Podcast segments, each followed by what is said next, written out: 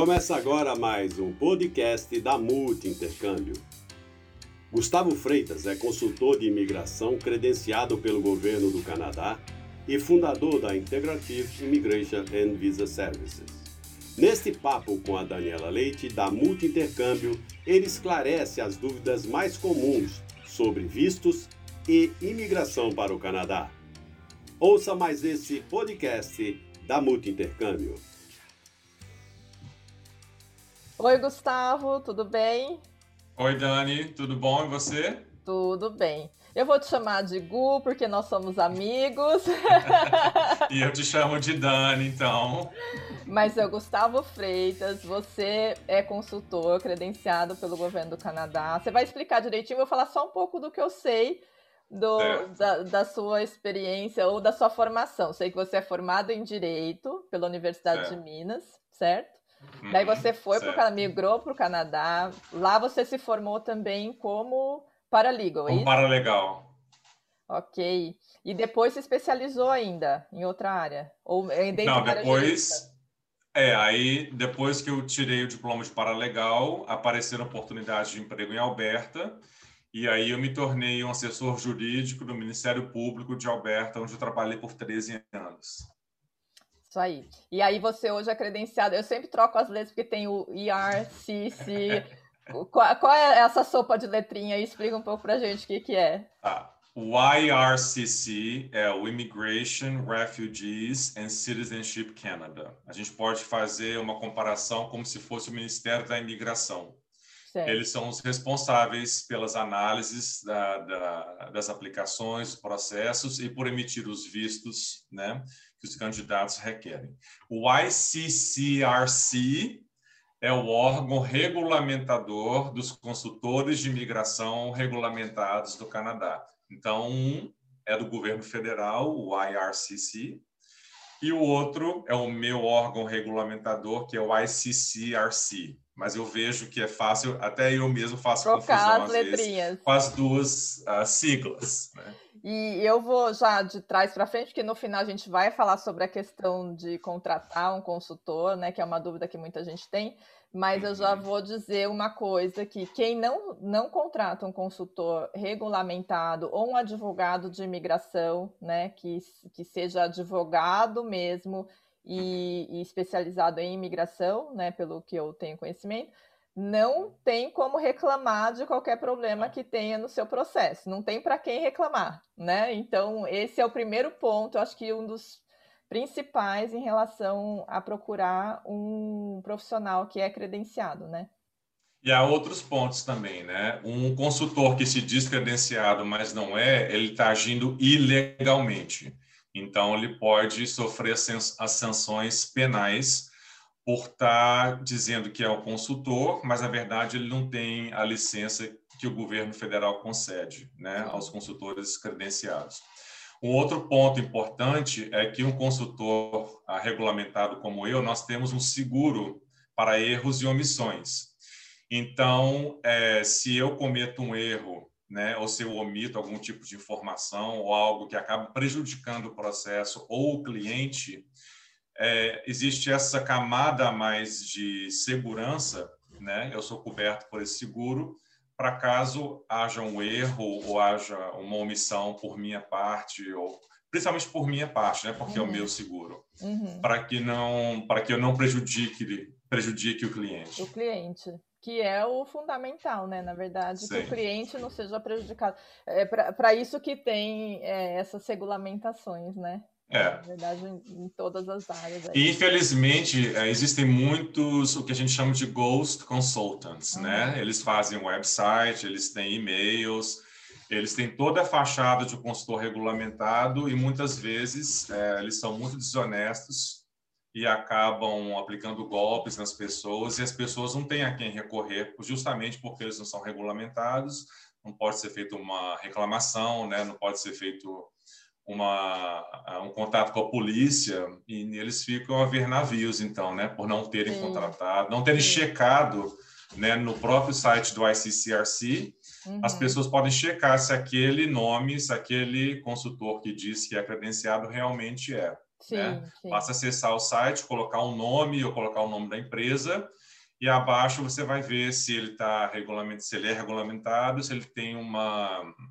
membership, se ele tem uma, uma filiação ativa sim. junto ao órgão regulamentador. Sim, é, nos 20 anos que a gente tem de agência, a gente já viu muita história. E é uma pena que muitas vezes a pessoa só vai descobrir isso quando ela já investiu um bom dinheiro, né? Sim, e daí, é uma... para recuperar uhum. justamente o, o, que é um, um ponto importante para a aplicação dela, que é a parte financeira, Sim. É, fica bem complicado. Mas, bom, o, a finalidade hum. do nosso podcast é tirar dúvidas, né? É, não, a gente não vai conseguir sanar todas as dúvidas, até porque a gente uhum. sabe que em alguns casos é, surgem dúvidas totalmente uh, diferentes, atípicas, né? atípicas. Né? Então a gente não vai conseguir levantar tudo aqui, mas tirar uhum. as dúvidas mais comuns aqui. Então a gente levantou algumas coisas que os nossos clientes perguntam bastante para ver o que, que você pode ajudar quem vai escutar o podcast, quem está no Brasil pesquisando para ir para o Canadá e para viver a experiência que a gente já viveu, né, Gô? Eu é. já passamos. É, eu, é em 2007, né, que a gente se conheceu, né, em Toronto. Em 2007, exatamente. É. Faz pouco tempo, né? Nossa, nem vou fazer a conta. nem vou fazer a conta aqui. Vamos lá, Go. A primeira, o primeiro ponto que a gente levantou aqui e que eu reparo bastante é que as pessoas confundem o Express Entry como sendo um, um caminho de imigração, por exemplo, um processo de imigração. Então, falar, ah, eu vou aplicar para o Express Entry como se ele fosse um processo. Então, eu queria que você falasse para a gente. É um processo? É uma ferramenta que gerencia vários processos? O que, que é o Express Entry mesmo? O Express Entry ele não é um programa de migração. Ele é um sistema de gerenciamento de aplicações de migração uhum. pelo IRCC, que a gente mencionou anteriormente, né? que seria o Ministério da Imigração do Canadá. Então, de forma resumida, ele é um sistema de gerenciamento de aplicações com a finalidade de residência permanente. Uhum.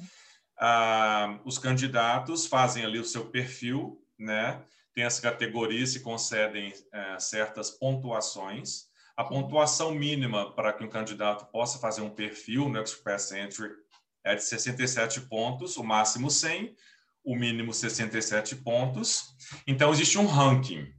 Então, baseado nesse ranking, o governo federal é, acessa né, esse sistema de gerenciamento e seleciona ali aqueles candidatos que têm melhores qualificações com relação à educação, experiência de trabalho, habilidades linguísticas, a idade, né, adaptabilidade, se ele tem ou não é, uma oferta de trabalho.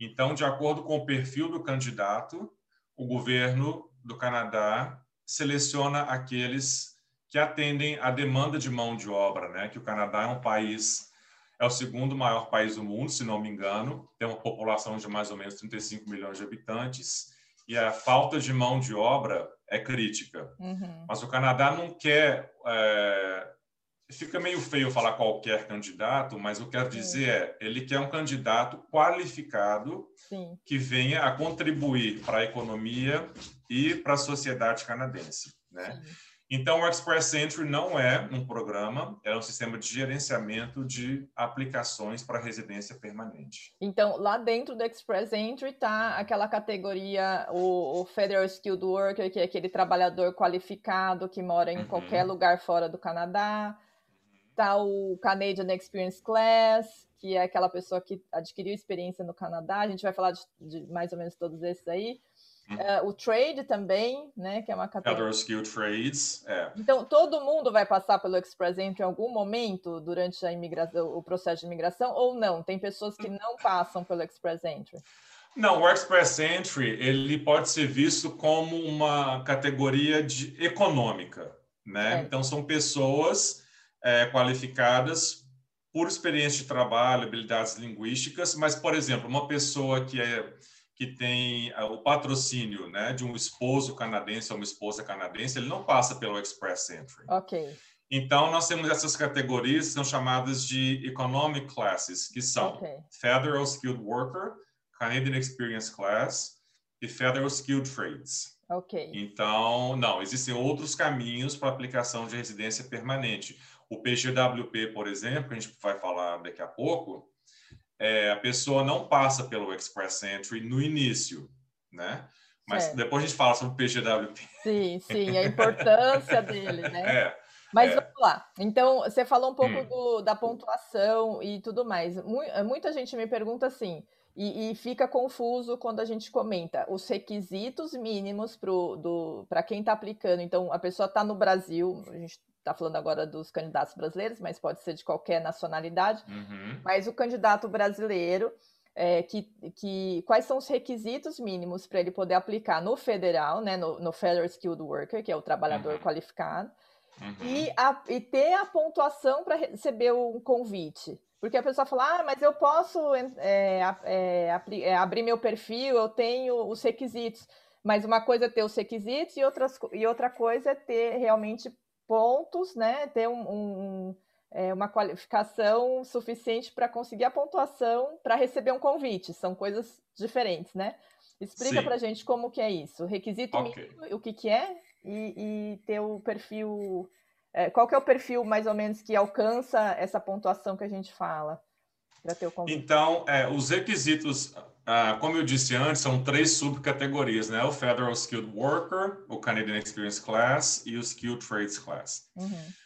Todos eles, para que uma pessoa possa fazer o perfil no Express Entry, ela tem que ter determinadas qualificações, né? A pessoa solteira, ou ela é casada, ou está em união estável, porque isso pode influenciar na pontuação, uhum. a idade do aplicante, a formação acadêmica né, do, do aplicante principal e do cônjuge, ou parceiro ou parceira, a experiência de trabalho uhum. né, no país de origem ou no Canadá, a proficiência de língua, né, inglês ou francês, que tem que ser comprovada, se tem uma experiência de trabalho, se tem uma, perdão, uma oferta de emprego, que isso aumenta a pontuação, e se essa pessoa tem irmão ou irmã parentes no Canadá, né? Isso também confere pontos. Peraí, é, parentes, extra. mas não vale aquele tio, avô não. lá, no... que sempre falou, ah, então, ah, que pena, aquele meu primo, é. não, né? É irmão. Tem que ser um irmão ou uma irmã que seja ou cidadão canadense ou residente permanente.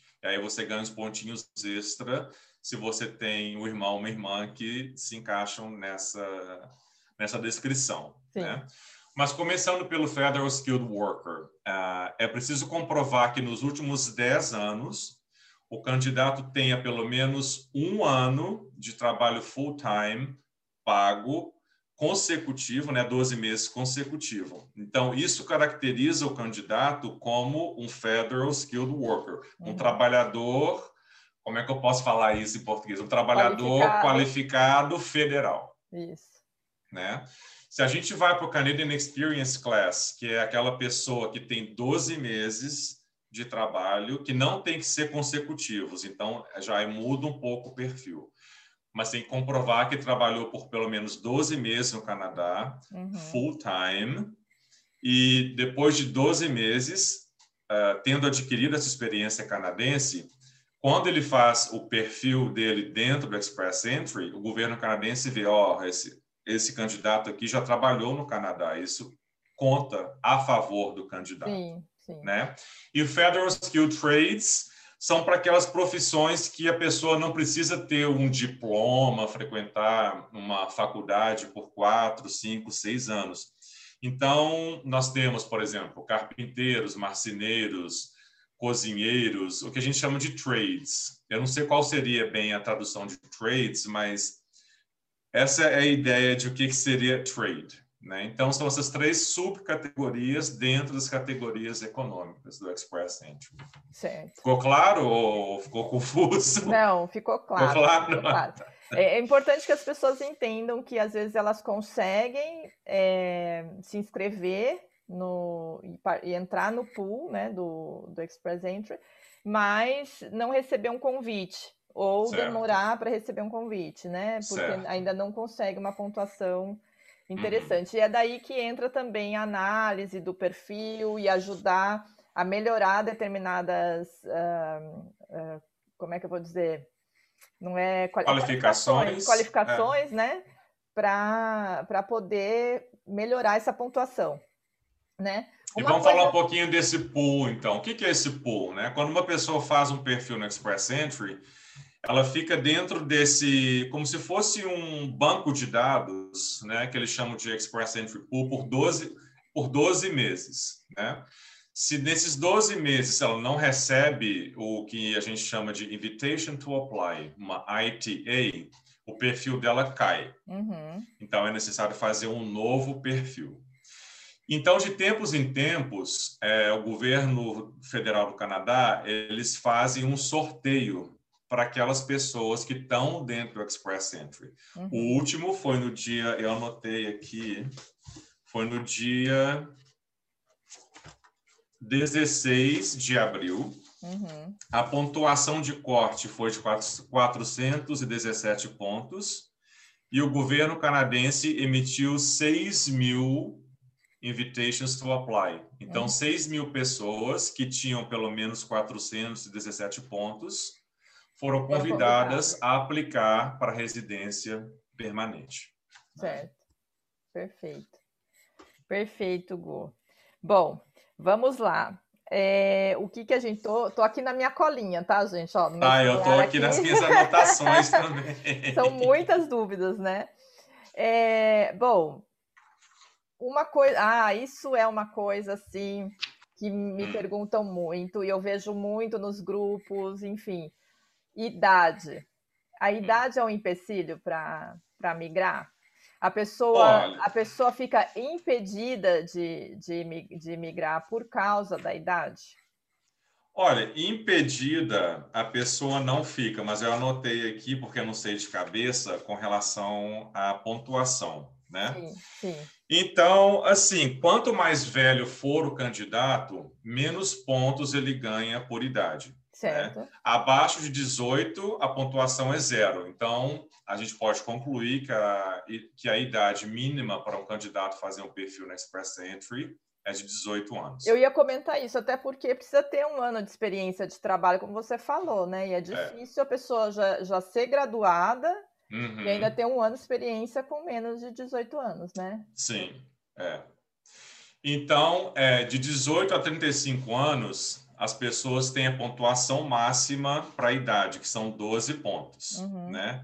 Então, a partir de 36, a pontuação começa a cair. Sim. Com 36 anos, a pessoa obtém 11 pontos. Com 37, ela obtém 10 pontos e vai caindo. A partir dos 47 pontos, ela já não ganha nenhum ponto. 47 anos. 47, 47 anos. anos.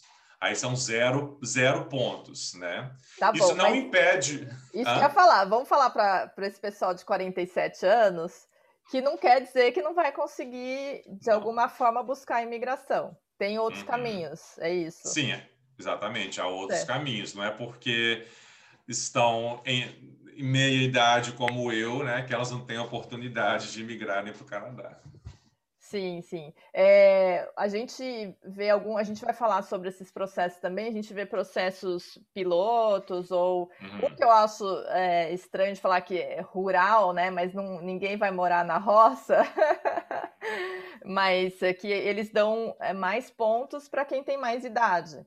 Então, é, aí a pessoa precisa ter mais planejamento ainda, eu acho, né? Quando é. a pessoa é, vai buscar, e provavelmente já está com família também, né? Então a uhum. responsabilidade também é maior, o planejamento fica ainda mais importante, né? Sim. É, na hora de fazer essa a imigração. Mas não é não é impeditivo em primeiro lugar, não vai, não. você não está proibido de ir por causa da idade. Não. Só é mais difícil, né, Gu? Acho que acho que a pessoa tem que ter mais planejamento, né? Uhum. Tá mais se preparar melhor e saber que vai ter mais obstáculos. É, mas são obstáculos que podem ser transpostos, né? Sim. O idioma faz bastante diferente, é, diferente, a diferença, né, Gu, é, é no, na pontuação, né? Sim, porque quanto maior a sua nota, né, no IELTS ou no CELP, é, mais pontos você tem, né? Sim. E por causa da época que, em que a gente está vivendo, quase que semanalmente, o ministro da Imigração ele publica novas diretrizes. Uhum. Então, acho que mais ou menos seis meses atrás, quem tem a pontuação né, no inglês, mas também fala francês, ganha 50 pontos no Express Entry. E são muitos pontos, 50 Olha, pontos. Nossa, é. Né? Mas, assim, quando a pessoa faz o perfil no Express Entry, ela não tem que fazer o upload, tem que fornecer nenhum documento, né? Mas são, tem duas informações que são importantes que elas têm que colocar naquele momento. A nota do IELTS e quando a pessoa faz a, a avaliação e a equivalência daquele diploma que ela possui do Brasil. Certo. Normalmente, as pessoas fazem essa avaliação e essa validação por uma organização chamada WES. WES. Uhum. Quando você usa o WES, o WES te dá um número. Sim. E eles mesmos já mandam a informação para o IRCC, que já guarda aquela informação. Ok. Então, quando a pessoa faz o perfil no Express Entry, né, que não tem custo, né, fazer um perfil no Express Entry não tem custo, em si, né? não se paga uma taxa para o governo para fazer um perfil no Express Entry, mas ela tem que fornecer a pontuação dela no IELTS e fornecer esse número da, do processo de avaliação e equivalência das credenciais educacionais que ela possui. Então, a gente está falando, se for falar em custo, a gente está falando da pessoa uh, pagar o teste de proficiência, né? Pagar é. o teste, Uh, tra traduções juramentadas né, do Isso. histórico escolar, do diploma, Isso. encaminhar uhum. para o UES né, e pagar a taxa Isso. deles. Exato. Então, o custo é nesse sentido mais de preparar Sim. a documentação, não taxa. A gente não pode falar taxa consular, mas acho que as pessoas vão entender o que a gente está falando, né? Taxas oficiais, enfim, taxa para o governo, né? Isso, taxa para o governo federal canadense, porque eles que uh, a legislação cabe a eles, né? E eles que emitem uh, os vistos e fazem a avaliação dos processos. Sim, sim. Vamos lá, próxima. Ah, e eu só ia comentar sobre isso. Eu sempre falo para minha filha, né? Estudos, ela ama idiomas, então eu falo, estude idiomas, saiba falar tudo que você puder, né? Quanto mais você puder. E matemática, você vai se virar na vida, porque o resto você vai aprender história, geografia, tal, você vai aprender por interesse, né? Mas uhum. idiomas e matemática vão te colocar em qualquer lugar no mundo. Então, é. eu, eu falo aos meus clientes, estudem muito inglês. Né? Uhum. É, a gente sente uma deficiência no estudo do inglês no Brasil ainda, é uma pena. Uhum.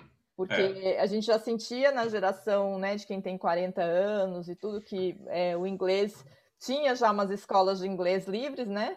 Os pais já tinham assim de colocar os filhos em escolas é, paralelo à escola é, tradicional, mas ainda era aquele inglês sempre mantinha um, um, um determinado nível e não passava daquilo. É, então, quando sim. precisa de um teste de proficiência, quando precisa realmente ter uma nota, eles não conseguem superar ainda isso, né? É. Então, vale a pena investir bastante no inglês, né? Sim. Investir, sim. É, pra, inclusive para a imigração. Vamos lá, Gu, próxima hum. pergunta. Se eu conseguir ler, porque eu acho que eu já estou nessa faixa aí que não, não ganha mais ponto na imigração. E, e, um dos problemas é enxergar. Ah, vamos lá, qual a diferença de aplicar com a, a idade? Uhum. É verdade que determinadas profissões ganham mais pontos no, no federal? Ah, eu sou engenheiro, minha pontuação é maior, eu sou advogado. Não tem isso. Pontuação, não, né? Mas agora a gente tem que manter em mente que há profissões em que a demanda é crítica no Canadá, é. né? E nessas profissões, então, como que isso pode auxiliar o candidato a ser chamado para aplicar para residência permanente? Vamos supor que uma enfermeira tem um Sim. perfil no Express Entry, Sim. né? O Canadá precisa desesperadamente de profissionais da área de saúde. Então, é, ela tem uma vantagem sobre alguém que tem uma profissão, por exemplo, eu sou tenho um diploma de advogado, eu não posso nem advogar no Canadá, né? Porque o Canadá faz parte do common law e o Brasil não faz. Sim. Então, eu dei uma pesquisada ah, nas profissões mais necessitadas no momento no Canadá E a gente pode incluir aqui todas as profissões relacionadas à TI, né? É, sim. Engenheiros de software, analista de sistema. Falei que matemática é. Mate... Pois Olha, é. Matemática, tecnologia, número um, né? A, é, a área de saúde, né, como eu disse, é muito importante. E também a parte de recursos humanos. Ah, sim. É, o Canadá tem uma demanda muito grande para quem trabalha nessa área de recursos humanos e engenheiros também. Sim. Né? Engenheiros, farmacêuticos, médicos, enfermeiros, é, todo o pessoal da área de TI. Mas isso não quer dizer que quem não tem essas profissões, esses diplomas, vão ganhar menos pontos do que quem tem. Sim. Mas, como o Canadá precisa muito né, desses profissionais, as chances de receber uma invitation to apply mais rapidamente são maiores. São né? maiores. Né? Sim, sim. E até de quando conseguir a residência permanente, chegar no Canadá e se colocar melhor, né? E, e ter mais oportunidades também. E se sentir mais. Uh, não só adaptado, porque uma das coisas que eu percebo da adaptação, eu, eu gosto muito de estudar o vai e vem, né? A mobilidade do imigrante é, uma das coisas de se adaptar e se sentir feliz no país é poder seguir é, uma, a profissão que ou que escolheu, ou correlata, é. ou que escolheu, para se sentir uhum. uh, útil, ou usando... Pertencente, é, útil, né? Ali à é. sociedade, ao mercado de trabalho. É, usando as suas competências, né? Usando o seu potencial. Então, uhum. se ela uhum. começa a ficar muito frustrada nessa área, mesmo que ganhando bem, né, ela acaba buscando outras oportunidades, né? Ela quer, às vezes, até volta para o seu país, porque ela Sim. quer usar suas competências e, às vezes, o que ela tem, eh, vamos dizer, o dom, né? Aquele dom, aquela, aquela facilidade uhum. que ela tem em uhum. determinada área e tal. Bom, vamos lá. Uh, uh, o que, que, são os processos provinciais, Gu? Ok. E, o, e processo piloto? A gente às vezes escuta processo piloto, não sei o que lá, e processo. Do Atlântico, né? Tá muito em voga o processo muito, piloto do Atlântico. Muito, muito. Adoro, adoro Atlântico. Acho é. lindo lá. É. não é tão frio, tem o é, mar, né? Aí tem mar. E aí gravaram aquele filme, aquele seriado da Anne, não sei se você. Anne de Green Gable. Ah, é é, sei lindo. Lindo, lindo, é. lindo. Então, assim, é tá uma paixão o Atlântico. Então me conta. Eu nunca fui, sabe? Eu morei é. em Toronto um ano, depois morei em Edmonton, né? Mas eu visitei a Ottawa, visitei outras cidades, mas eu não conheço províncias do Atlântico, nunca tive oportunidade de ir. Ai, mas olha, tem um pessoal morando nessa região, fazendo vídeos super legais vale a pena dar uma olhada aí, é uma região bacana. Mas o que, que você fala para a gente de piloto, né? O que, okay. que é, o que, é a diferença? Piloto é o que é transitório, vai talvez vingar, não vai vingar? O que, que é? Exatamente. Então, a gente tem que ter em mente que um projeto piloto é um projeto experimental, uhum. né? Então, o governo lança um projeto piloto e vê quais são os resultados que eles conseguem com esses projetos piloto, né? O do Atlântico tem está muito em voga.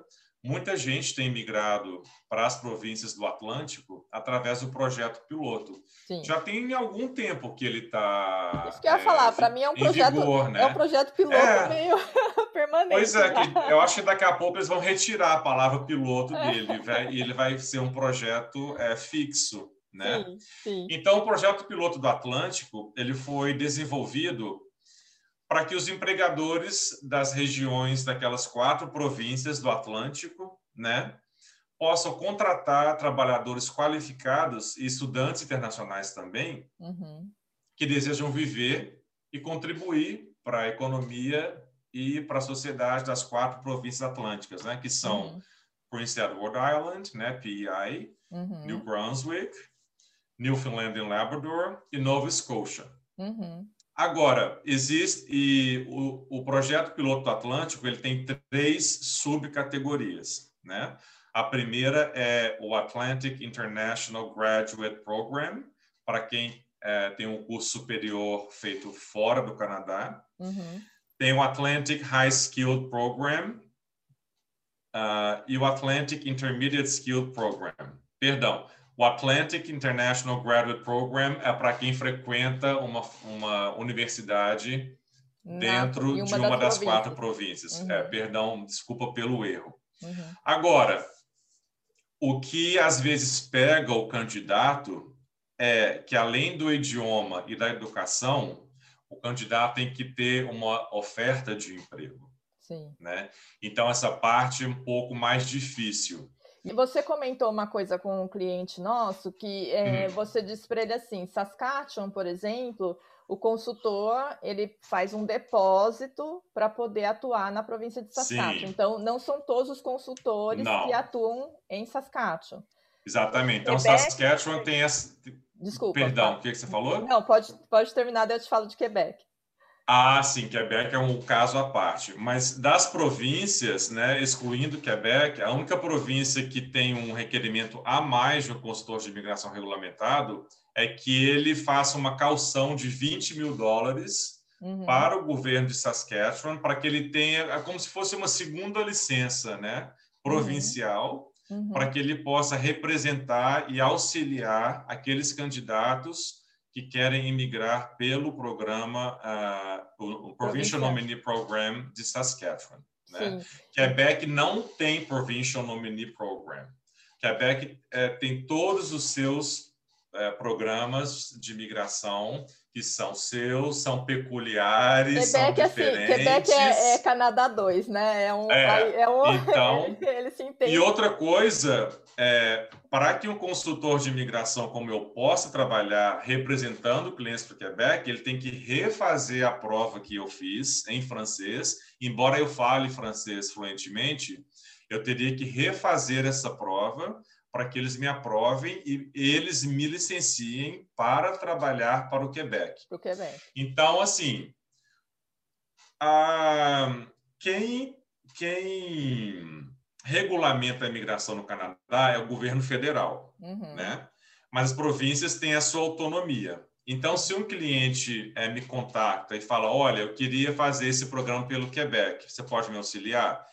Eu falo, não, legalmente eu não posso. Mas, quando você atingir a parte federal, aí eu tenho autoridade e licença para te auxiliar. Certo. Então, assim, eu não posso nem mesmo aconselhar clientes para o Quebec, porque o ICCRC não me permite, não permite. Né, fazer então, esse tipo de trabalho. Já vamos, vamos aproveitar para já então esclarecer para os clientes. Por enquanto, que a gente não sabe o amanhã. Sim. Ah, por sim. Enquanto, por enquanto, o Gustavo é, atende federal, todas as províncias, exceto certo. Quebec e Saskatchewan.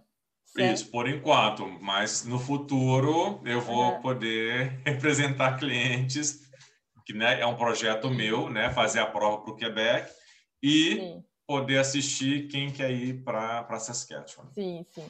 Mas eu acho interessante isso, né? Que é importante é, ter uma linha e ir se especializando, porque são muitas informações. Então é legal quando o consultor vai se especializando para atender naquela linha que ele é especializado. É, e não querer, né, o, abraçar sem ter é. equipe, é. porque aí você vai crescendo, você se licencia ali, mas aí você vai tendo equipe, vai tendo outras pessoas especializadas e tudo.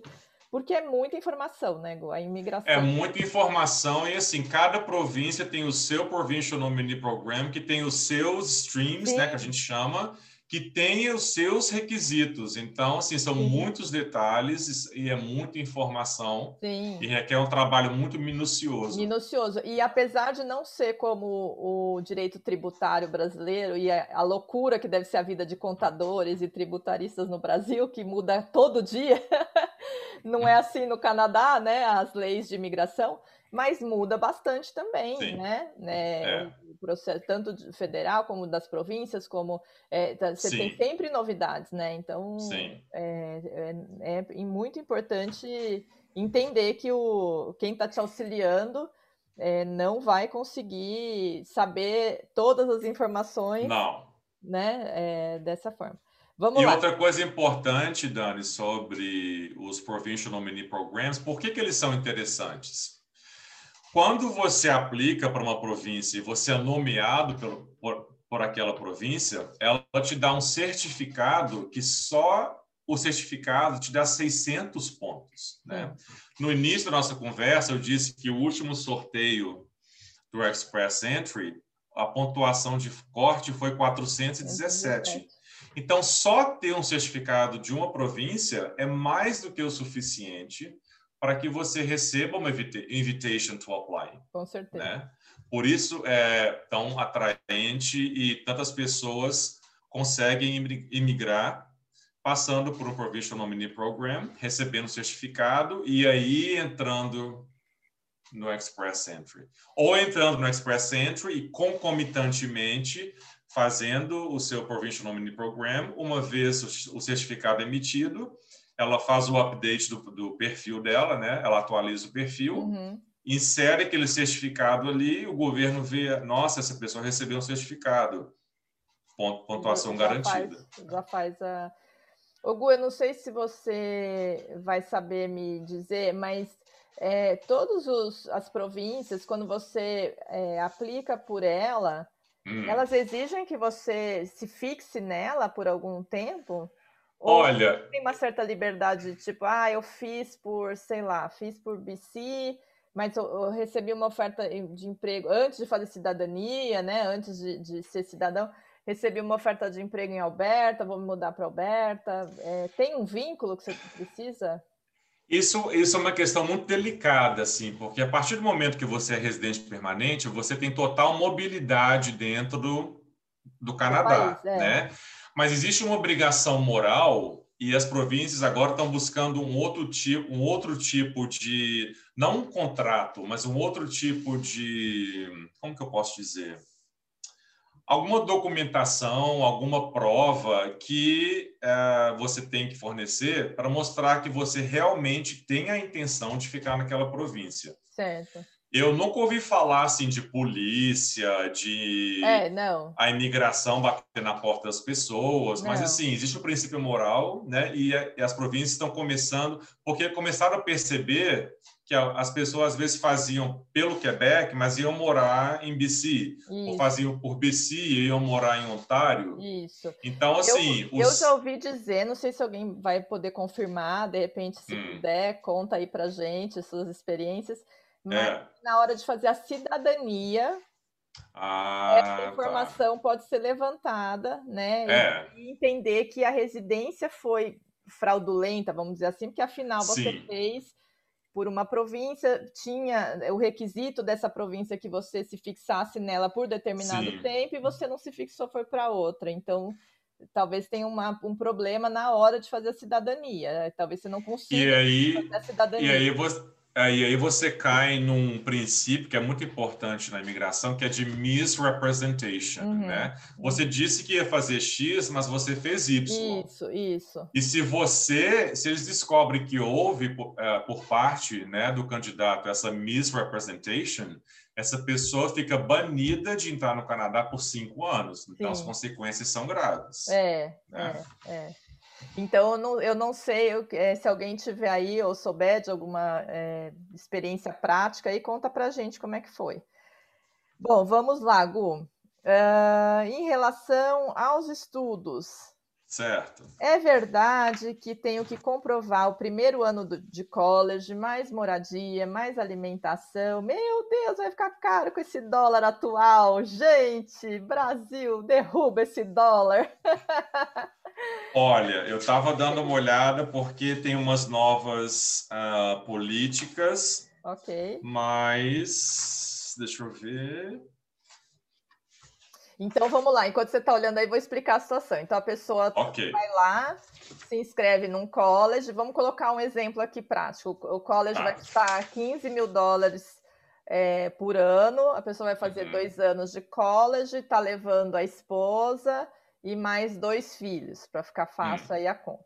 Então, okay. recapitulando, um college de dois anos, cada ano 15 mil dólares, está levando a esposa e mais dois filhos. O que, que ela teria que comprovar? É o primeiro ano é, do college, mais valor para housing and living, né? moradia e alimentação, como que funciona? Ok. Teoricamente, é, ele tem que comprovar só o primeiro ano, né? Okay. Então, o primeiro ano, a, a, o college vai cobrar 15 mil. Ok, então a gente tem 15 mil. Okay. Né? Nós estamos falando não para Quebec, tá? Não, Os não. valores que eu tenho aqui são nesse em Quebec. Uhum. É. Então, o aluno tem que provar que ele tem consigo, né? não incluindo a, o que ele pagou à faculdade, 10 mil dólares canadenses Ok. por esse um ano, Ok. ou correspondente mensal, que é 833 dólares canadenses. Ok. Né? Ok. O primeiro membro da família, vamos supor que o aluno tem uma esposa. Que o caso é esposo, ok. Ok, 4 mil para a esposa ou 333 por mês Por mês. por 12 meses, né? E, E para cada membro, a- isso, aí para cada membro adicional, 3 mil para um Por ano. Ou 2, 5, 255 por mês. Então vamos lá. Um aluno, né? 10 mil. A esposa, 4 Quatro mil. mil, Os dois filhos, 6 mil. seis mil. Então, ele vai ter que mostrar que ele tem líquido, né, ali à disposição, 20 mil dólares canadenses, fora o que ele pagou para a 15 faculdade. mil do Isso. college. É, Ok. então, sim.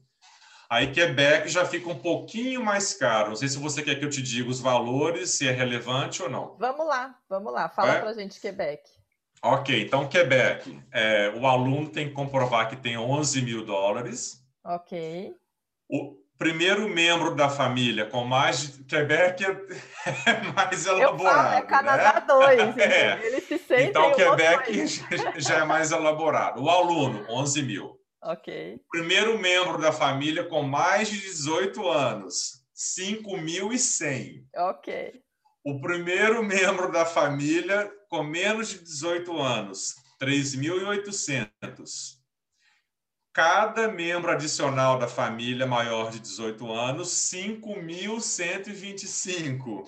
Cada membro adicional da família menor de 18 anos, 1.903. Ok. Então, assim, Para que São facilitar se a números. gente pode dificultar, não é mesmo? é, então, para o Quebec, a gente tem que manter essa tabela aqui, porque a- tem até, você vê, né? Tem. 1.903 dólares. Tem que, tem que ter uma colinha para o Quebec. Tem, eu, eu fiz a minha colinha aqui.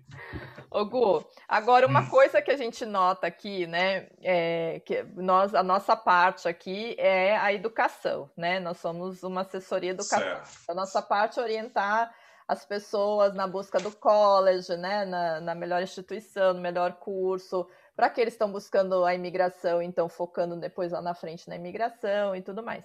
Mas o que a gente nota é a dúvida é não a- a- é que a- nem sempre o visto é baseado só nessa parte ah, financeira. Então é muito importante esse trabalho que vocês fazem na- quando vocês estão eh, fazendo o trabalho de requisitar o visto, que essa análise a, a gente faz uma certa já triagem, né? Quando a gente recebe esse cliente e ele vai para o college para saber se ele tem um perfil, um potencial para ter aprovação também e tudo mais. Mas é, é o trabalho de vocês na- no, no pedido de visto que, que alicerça, né? O, porque o visto, não, as pessoas têm muito essa preocupação no financeiro, achando que o alicerce do visto é só o financeiro, Não, né? não. Mas o oficial ele está olhando uma coisa global, né? Ele está olhando o histórico de viagem da pessoa, ele está olhando é, os vínculos que a pessoa tem com o Brasil Seu e, país de origem, e sim. com o Canadá, o motivo da pessoa. A- então a carta de intenção, né, é muito Exato. importante. Sim, Ter sentido, né, o curso que ela está escolhendo. Então, a- o nosso papel nesse ponto é muito importante, em- em- no Uhum. sentido de. e a- Aí tem, é uma pergunta que fazem, daí eu que vou responder, é que posso mudar o curso? Posso, eu faço, eu sou advogado, posso fazer gastronomia? Pode, a gente já teve casos assim, mas tem que fazer sentido. Não é exato. de nada, entendeu? Então pode sim, as pessoas não precisam ter receio de mudar de área, de não, mas tem que ter sentido. Na carta de intenção tem que fazer sentido, Sim, né? Então é fundamental entender que na hora de pedir o visto, os alicerces que vão é, estruturar esse pedido é, vai fazer muita diferença, não só o financeiro, né? É, porque, em primeira análise, né, quando o oficial de imigração é, analisa um processo de alguém que quer fazer faculdade no Canadá, ele quer que essa pessoa venha estudar no Canadá, mas que ela mostre que ela vai voltar para o país de origem. Exato. Nós sabemos que muita gente faz o curso né, mirando no PGWP, o que é legal.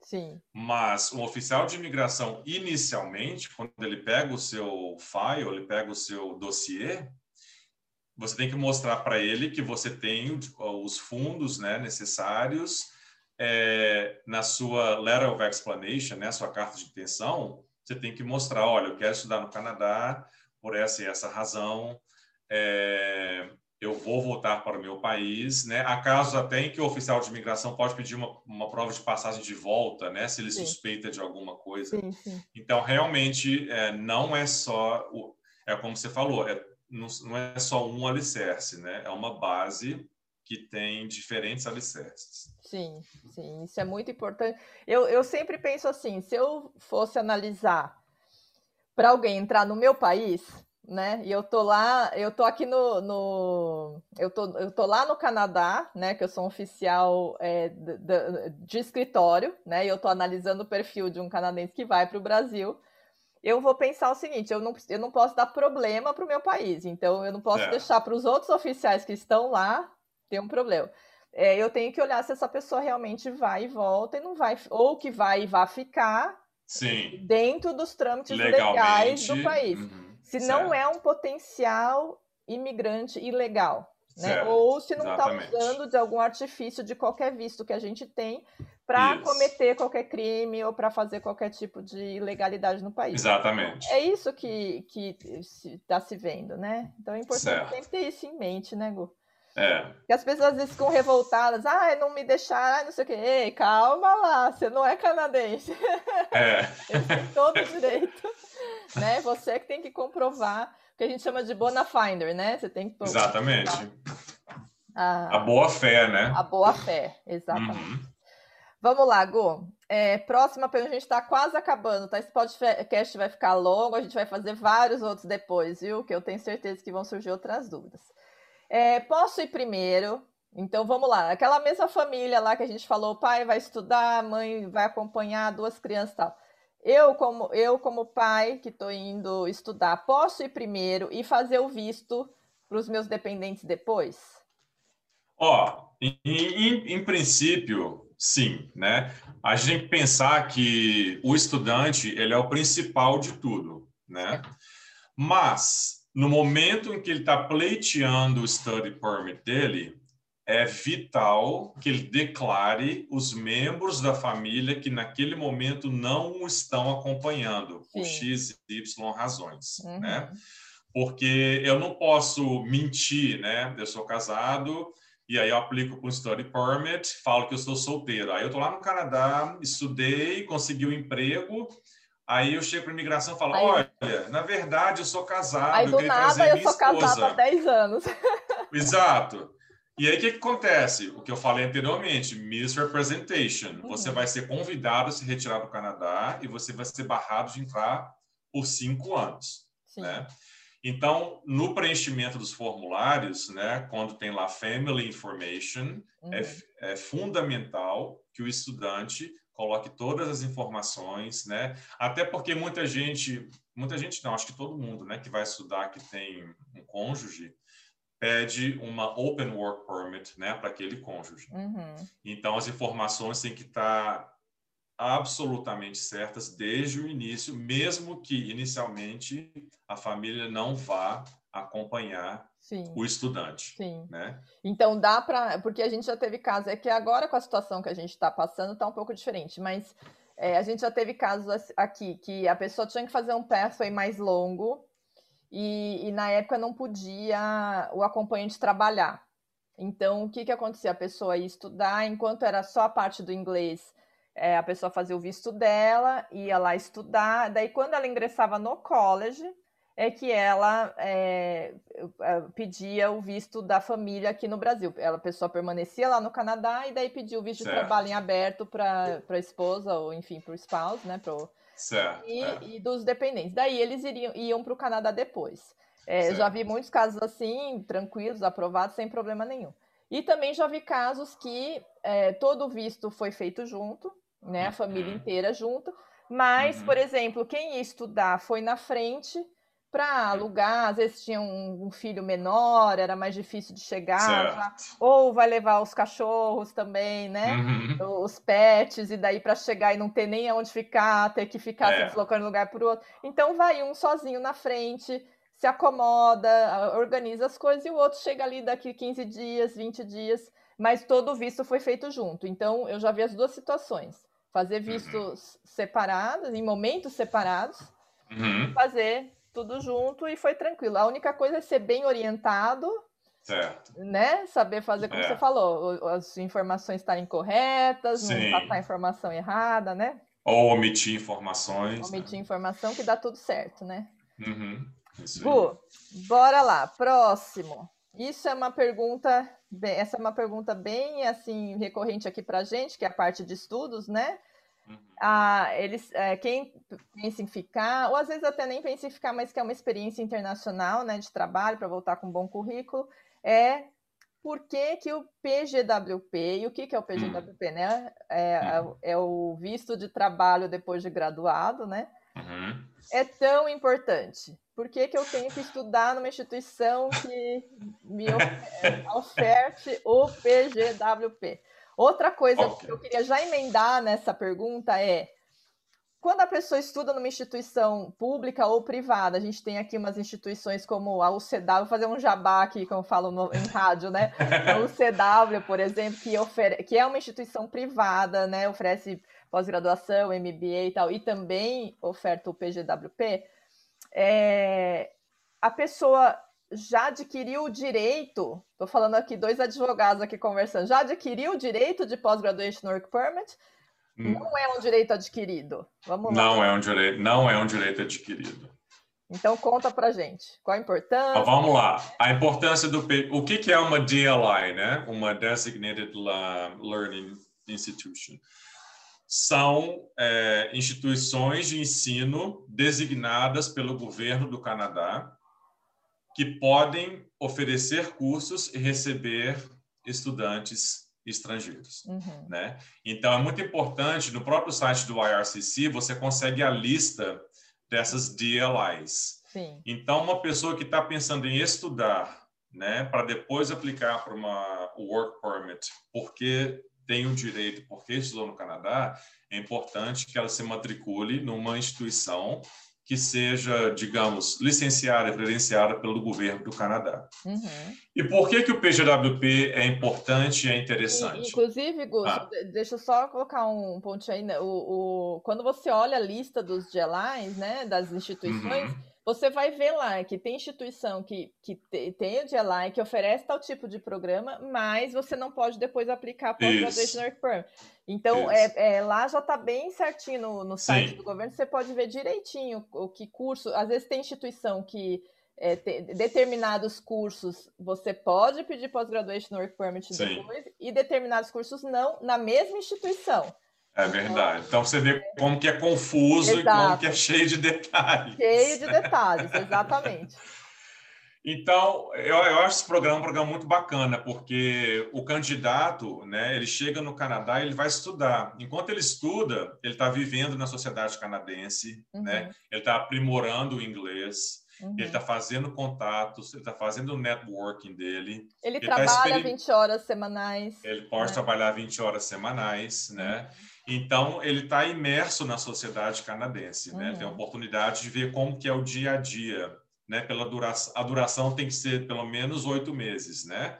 Para que ele tenha o direito à permissão de trabalho. Uhum.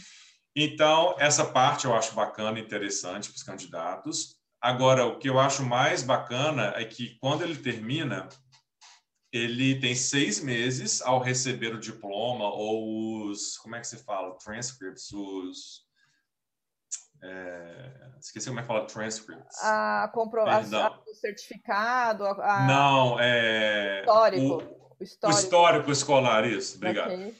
É, assim que ele tem o histórico escolar ou o diploma ou os dois, ele pede o PGWP. O que, que é? É uma uh, permissão de trabalho baseado na conclusão de um curso de college ou de faculdade, de universidade, de duração igual às vezes, né, dependendo do oficial de imigração, se ele tiver de bom humor, o máximo dela é de três anos, Sim. né? Então, se eu faço um curso de dois anos, pelo menos dois anos eu tenho garantidos. Sim. E por que, que isso é interessante? Porque você vai ter a oportunidade de trabalhar para qualquer empregador full time, 40 horas por semana. Uhum. Você faz o networking, né? Você pode ter uma job offer você, depois de 12 meses trabalhando, você cai dentro daquela categoria que é o Canadian Experience Class. Sim. Você tem experiência de trabalho canadense, o que te confere mais pontos lá para o Express Entry, né? Perfeito. Então, abre muitas portas. É, ficou boa, assim, a minha colocação sim, sobre sim. o PGWP? Sim, perfeito. E por que que não é, não é um direito adquirido? Porque quando você vai pedir, o oficial ainda vai analisar, então vai ver se você fez realmente um curso de X tempo, né? Se você Exato. tem a carga horária correta, se você, então se você está dentro mesmo de todos aqueles requisitos para ele aprovar. Então não Exato. é que você sai da, da instituição e já recebe. Não. Você tem que aplicar, vai Sim. passar na mão de um oficial Sim. para analisar e daí te uhum. emitir o, o pós-graduation work permit. E o tempo é o que Exato. você falou. É, é, vai ser, é, por exemplo, estudou de, o de um ano, que é o certificado, né? Vai ser de um ano. Estudou uhum. um diploma, ou, é, pode ser de dois a três anos, daí vai depender Isso. muito da. Né? Do, é, do oficial reza, de imigração. Da, é. da fé. É mas pode ser de dois a três anos, né? Uhum. E eu tenho muitos clientes que eu vou contar aqui da nossa experiência, que naqueles programas que tem o co-op, que é uma outra sigla, a gente tá cheio de salada hoje, né? Cheio de, de uhum. letrinhas aí.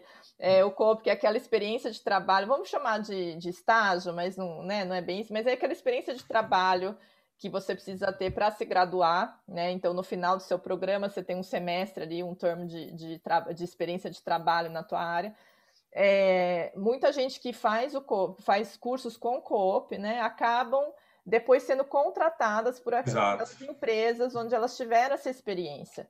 Né? Então é, é, super interessante é, ter um, fazer um curso com coop, se for possível, porque você já entra, você já tem um networking. No Canadá, as pessoas uhum. não têm ideia, né? Como o networking é, é importante, Sim. né? E como essa é. noção de indicação, pelo menos na experiência que eu tenho, uhum. você vai me contar Sim. da sua, é diferente porque não é que vai indicar o filho do fulaninho só porque é o fulaninho. Não, é. E ele não sabe fazer nada, mas vou indicar porque é o filho. Não, uhum. é, a indicação é muito importante, mas é porque já, já te conheceu num trabalho, numa experiência é, profissional e indica porque você tem competência para fazer aquilo. Né? Certo, né? exatamente. Então é muito importante fazer networking no Canadá, né, Go?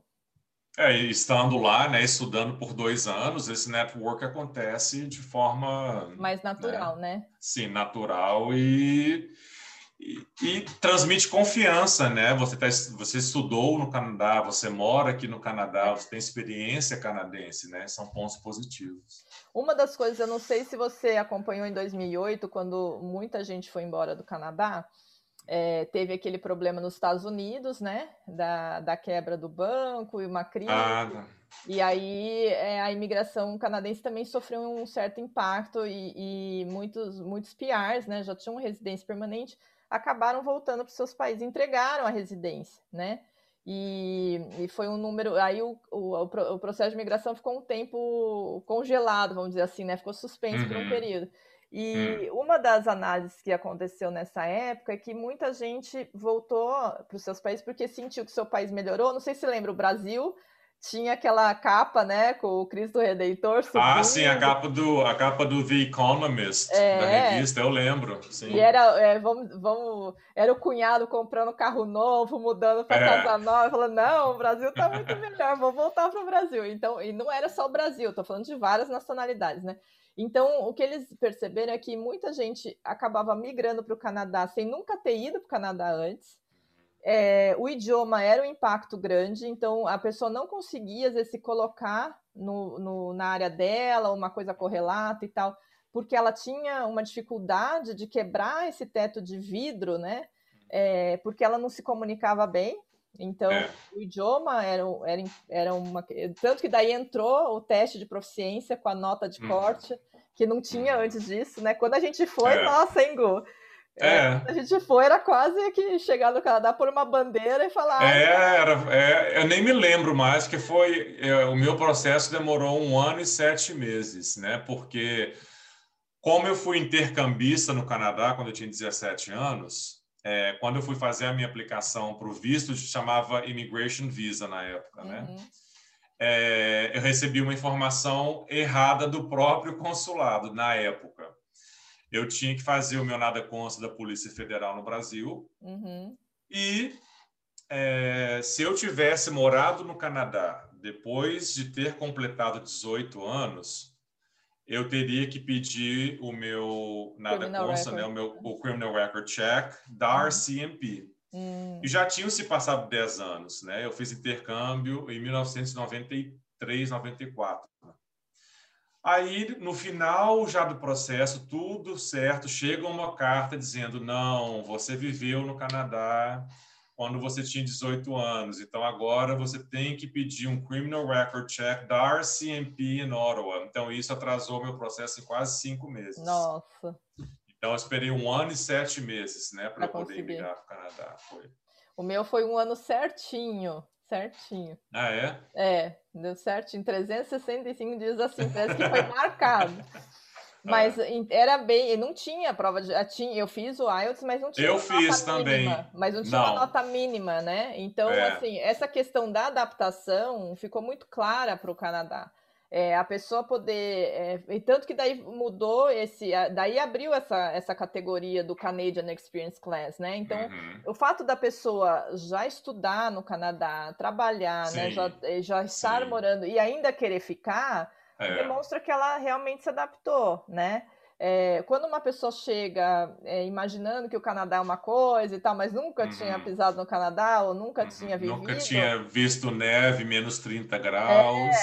É, é outra coisa, né? E, e, essa barreira do idioma, que é muito importante. Então, o fato de você já ter estudado, feito um college, significa que seu inglês já é Sim. o suficiente para você entrar no mercado de trabalho com competência, né? Competência e corroborando o que você falou, você veja bem, né? Eu já eu moro depois de 13 anos no Canadá, para eu me registrar como o consultor de imigração, eu tive que fazer o CELPIP. E a nota era 10 o mínimo, uma nota muito alta. Alta.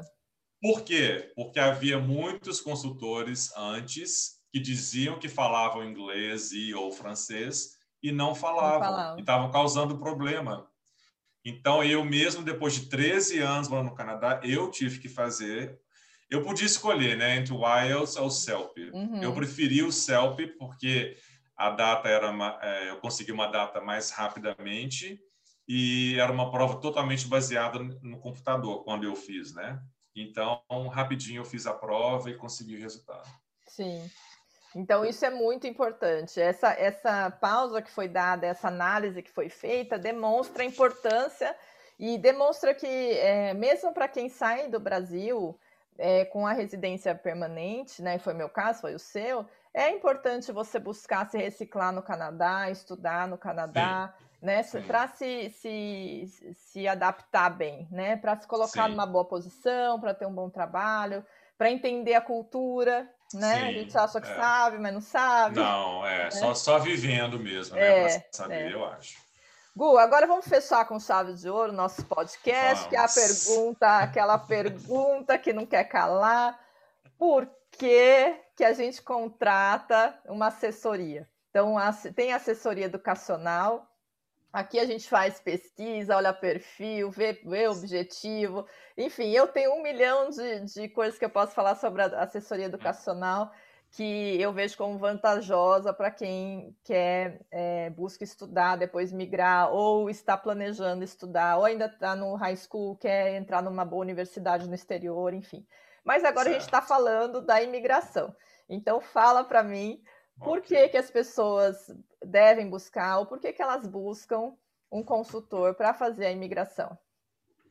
Bem, é, primeiramente, né, só um consultor, um consultor de imigração canadense regulamentado é que pode aconselhar e representar candidatos que querem requerer os vistos ou a residência permanente, o que quer que seja que tenha a ver com a imigração, né? Então, é, e a, o nosso profissionalismo ele é assegurado por. Eu passei por um rigoroso processo de educação, né? Eu fiz um curso por 11 meses que foi muito difícil. Depois eu fiz uma prova do governo canadense. Depois de passar na prova, eu passo por um longo processo para eu me licenciar pelo ICCRC e nós somos continuamente monitorados por um código de conduta que é bastante rigoroso, né? A nossa profissão é regulamentada. Para eu ter o meu business, eu tenho que registrar junto com a SCCRC, eu tenho que ter, é, passando para a parte financeira, né? Eu não posso receber diretamente dinheiro do cliente pelo meu trabalho. Eu tenho que criar uma, uma conta que a gente denomina como client account. Então, o cliente me paga naquela conta e eu só posso trans, é, transferir esse dinheiro para minha conta pessoal depois que eu mando um recibo e depois que o meu serviço é feito. Uhum. Então, assim, a gente está sob escrutínio uhum. 24 horas por dia. O então, eu acho que isso tem garantia que o serviço vai ser feito, né? Porque é. a transferência do valor só vai ser feita. Porque a, a minha responsabilidade é muito grande, né? Uhum. Eu estou lidando com os planos de vida e com as vidas das pessoas. Então, assim, eu tenho que ser absolutamente ético, honesto, profissional, porque é uma mudança de vida, é um plano é. de vida e é um investimento muito grande. Muito grande. Né?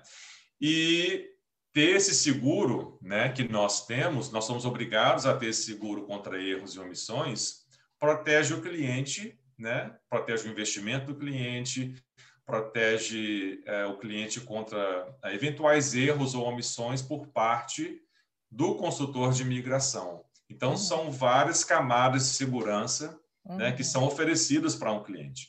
Sim. E por que contratar um consultor? É possível fazer tudo sozinho? É, mas uhum. vocês já viram os formulários? Já preencheram os formulários? Não, Às vezes são sete, oito formulários. O, o, site, o, site, cada, é cada página te leva para outra página que te dá cinco links. E te leva, e te leva para um, e... uma rua sem saída. Aí pois é, então. Não, é uma loucura. A gente é treinado, né, é. para saber exatamente é. como acessar o site, como interpretar as informações e como preencher corretamente os formulários. Sim, né? Sim. Eu tive um caso de um cliente que, por causa de um erro mínimo que um consultor de imigração saberia identificar assim facilmente, teve um teve uma um pedido de extensão de visto de trabalho recusado. Recusado. Então depois que foi recusado, aí ele buscou o meu serviço, né? Se tivesse buscado no início, nem a recusa constaria lá nos, no, no, no file, file dele junto à imigração. Dele. Exatamente, é. exatamente. Eu, eu sempre falo isso também. Vou fazer, dá para fazer sozinho, dá, né? Eu, eu uhum. mesma, quando eu fiz o meu processo de imigração, eu fiz sozinha. Eu sou advogada, né, de formação. É, fucei muito, li muito, tenho inglês é, é, Hoje eu nem falo mais fluente, porque faz tempo que eu não estou treinando todo dia igual você, né? Mas é, de, de, conseguir entender e tudo mais. Então você tem que se realmente dedicar, e eu, eu tinha tempo para me dedicar. Uhum. É, fui em algumas feiras que você podia fazer, mas são muitas as dúvidas. São muitas. Uhum. E eu também recebi uma cartinha que faltou coisa tal. Então, pois é. realmente, eu corri risco de ter feito coisa que, que poderia ter me prejudicado. Hoje, com 20 anos de experiência, eu acho que eu não teria feito sozinha. Deu certo, ótimo, que bom, mas eu acho que eu não teria feito sozinha. Hoje eu vejo alguns casos que a gente é, acompanhou aqui, pessoas, como você falou, pessoas que fizeram sozinho por coisas uhum. tão pequenas, Sim. tiveram tudo é, ou devolvido ou negado, sim, então sim. É, não vale a pena ter, correr esse risco, né? E o que você falou é uma mudança de vida mesmo. Então, Sim. com muito, é, muita carga de energia e de dinheiro, né? É um, é um processo caro e longo, né? Sim, e muita então, responsabilidade, também. Né? Responsabilidade. Né? E uma outra coisa que a gente, com a prática e com o tempo, né, que a gente tem de experiência, a gente consegue é, saber, ver, né, de coisas que já aconteceram antes. Então, quando acontece com o um cliente, a gente já sabe o que uhum, é, já sabe como uhum. fazer, já sabe como conseguir. Sim. E Sim. uma outra coisa é que existe também o, o apoio de, dos consultores entre vocês. É. Né? Existe uma rede de, de, troca de informações e de, de, que, que quando, olha, isso aconteceu com um cliente meu, assim, assim. Foi. Então, é, agora a pessoa que está ali sozinha, ela fica desesperada. Eu vejo cada dúvida. É, eu participo de quase todos os grupos, né? E eu vejo cada dúvida e eu vejo as orientações, eu falo, não, não faça é, isso pois é. entendeu? Então, é. eu recomendo muito que... E outra coisa que, entrando nisso também, é que quando alguém me contrata, eu estou disponível para essa pessoa né, todo o tempo, né? desde o início até a resposta que a gente espera ser positiva. É. é. muito importante frisar que o meu trabalho, o trabalho de um consultor de imigração não pode ser contingencial. Eu não posso prometer Sim. o resultado que a gente almeja, mas eu farei de tudo para que nós consigamos o resultado positivo, né? Exatamente. E eu acho que esse canal de comunicação aberto é muito importante. Eu tenho um amigo que é consultor de imigração e ele fez um, um, uma permissão de estudo para uma. Ele é argentino. E a cliente chegou em Montreal e havia um problema no formulário, né? E ela não sabia falar direito inglês, porque ela ia estudar inglês e depois fazer a faculdade. Ela contactou esse, esse consultor de imigração, que é meu amigo. Ele ligou para a CBSA, né, que é a Polícia de Imigração do Canadá, e ele conseguiu desembaraçar a situação. Olha só. Então você vê que o serviço é muito pessoal e o apoio é contínuo, né? Sim, sim. E eu acho que isso faz muita diferença. E você falou dessa rede de, de contatos. Apoio. Eu uhum. tenho, é, de apoio. Eu tenho dois grupos. Eu tenho um de WhatsApp e um do Telegram. Um tem 350 pessoas e o outro tem 420. Então a gente está sempre ah, trocando, trocando ideia, passando informações novas que surgem, debatendo. E eu sou membro do KPIC também, né? Uhum. Que é a Associação de Consultores de Imigração. E lá nós temos fóruns, uhum. né? Nós temos, nós fazemos o nosso próprio net, networking. Exato. Os consultor, é muito comum consultores trabalharem em conjunto, né, num processo. Esse processo é muito complexo. Sim. Então, assim, a rede de apoio que eu tenho para mim e a oferecer, elas são Grandes. Grande, grande. E eu ia comentar com você quando você falou do resultado, né? Uhum. Eu acho que eh, você não vai ter uma negativa é, por aquele detalhe que não podia ter passado. Né? Se tiver é. uma negativa é porque realmente o entendimento oficial é que aquela pessoa é. não tem condições é, de, de, passar pelos requisitos que o, que o governo quer. E tem gente, a gente já teve casos assim, a gente teve um caso aqui que é, as chances dessa pessoa conseguir a aprovação era tipo 50-50. Ela tinha um sim uhum. e um não. Uhum. E ela quis arriscar e conseguiu, né? Então o céu uhum. entendeu, não, é. tudo bem, apesar de não ser aquele perfil, tá bom, então foi aprovado. Ela podia nem ter tentado, porque ela sabia é. que ela tinha 50% de chance negativa e 50% de, de ser aprovada. É, agora, tudo que podia ser feito para é, não negar Uhum. Né? É, por, é. por, uma bobagem, pela falta de algum documento que podia ter sido enviado, pela, né? foi feito. Então, é, é, nesse sentido que eu, eu já vi casos de, do, de, ser, de ser negado por, por, não ter enviado as traduções corretas, ou uhum. enviou a tradução e a tradução estava errada. Uhum. Sim. né? Então, é, são muitos detalhes mesmo, né, Gu? É, e processo... uma, é, eu sou obrigado por lei também, né, quando eu represento um cliente, eu tenho que fazer uma submission letter para o Ministério de Imigração, né, uhum. né, apresentando o cliente para o governo do Canadá, falando sobre a situação, dando o suporte para a aplicação daquele cliente, daquele uhum. cliente, uhum. né? Então, eu uhum. acho que isso é um plus, né, Sim. que um consultor de imigração pode oferecer para um cliente. Sim. Sim.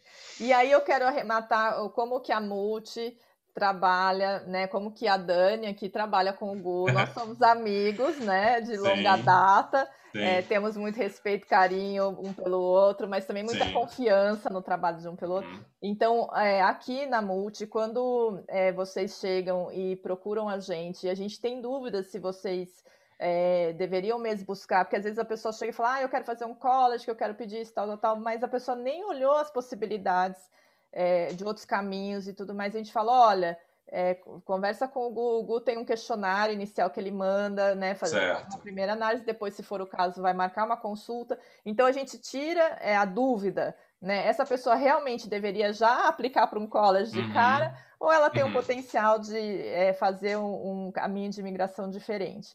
Então o Google ajuda a gente nesse sentido. E do outro lado acontece a mesma é, coisa. É, e vice-versa, né? É. Se eu sou contactado por um cliente né, e faço uma análise de perfil, a gente faz uma consulta pelo Zoom ou conversa pelo WhatsApp e eu vejo que o melhor caminho seria o cliente fazer um curso num college para depois um PGWP, aí eu encaminho para a Dani e a gente trabalha assim em conjunto. Né? Exatamente. Né? Então é muito importante que é, que a, gente deixe bem claro, porque é uma dúvida que muita gente tem. Ah, as pessoas só querem vender isso, aquilo. Não, a gente, a gente coloca, a gente analisa é, todo o potencial que a pessoa tem e os caminhos que a pessoa pode fazer para migrar da melhor forma possível. Certo. Então, se ela puder fazer um processo já daqui, aplicar para um uhum. federal uhum. e tudo mais, uhum. é o caminho que vai ser indicado. A gente não vai vender Exato. curso se a pessoa não, não precisa de curso.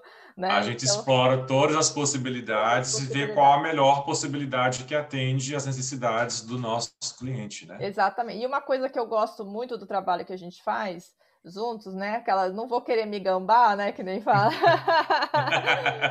o trabalho que a gente faz juntos é que a gente coloca na mesa o, o, a, as possibilidades que a pessoa tem. E é ela que vai escolher, né? É ela Sim. que vai analisar dentro Sim. do perfil dela, da capacidade dela, do potencial, da, da, potencial financeiro, enfim, tudo que tem de, e vai fazer a escolha do caminho dela. Mas a gente coloca todas as possibilidades para ela. A gente não deixa ali a gente não omite nenhum caminho uhum. que ela uhum. poderia seguir, né? Então, Correto, acho certo. que é muito. Até porque eu passei por isso, o Gu passou por isso, a gente, nós dois imigramos, a gente sabe uhum. é, como é importante quando a pessoa decide tomar o caminho Sim. de mudar do próprio país para buscar Sim. uma vida diferente, uma vida melhor, enfim, por os motivos que ela tem para sair do país dela.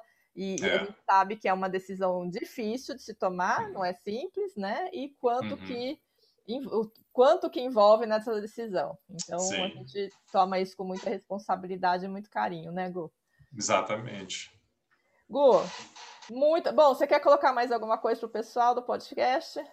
Ah, eu queria agradecer ao pessoal, eu queria dizer que eu estou à disposição, né? Que eu sou um brasileiro que um dia, como vocês, teve o desejo de imigrar, né? Que realizou esse sonho que foi bem sucedido né, na, nessa empreitada. E estamos aqui, nós dois, eu e Dani, disponíveis para apoiar vocês, para orientar vocês, para prestar a vocês os nossos serviços. É, eu posso ser contactado pelo meu website, né, o www.integrativeimmigration.com. Quem tiver ou... dúvida, está escrito aí em cima. É, está aqui. Lá, tá é, Mas a gente www... vai deixar na descrição, viu? A gente vai deixar na descrição. E o WhatsApp queria agradecer também, o WhatsApp Ah, é, WhatsApp, se alguém quiser me contactar pelo WhatsApp, é, é 1, né, é o código do Canadá, o 587 é o DDD e o número é 401 9651. Então, se alguém quiser me adicionar, é só colocar mais 1 587 401 9651. Joia, Muito obrigado pela oportunidade, foi um prazer a gente conversar, Dani. Espero que a gente faça outros, né, com mais detalhes sobre determinados programas, ou surgirem dúvidas. E é isso, estamos aqui disponíveis. Go, o prazer é todo meu. Muito obrigada por participar do podcast da Multi Intercâmbio. Nós vamos deixar aqui embaixo as descrições, site, telefone, tudo direitinho, o Instagram, para o pessoal poder é, entrar em contato aí se quiser, tá bom? E daí, quem Combinado. tiver outras dúvidas, se quiser escrever para a gente, a gente Sim. faz um novo podcast aí no futuro, ou se puder, a gente responde é, ou no Instagram, no Instagram, Instagram, Instagram, é, e vai ser um prazer auxiliar vocês. Gu, muito obrigada de novo. Obrigado um a você pela oportunidade. Um beijo. Tchau, tchau. Tchau, tchau.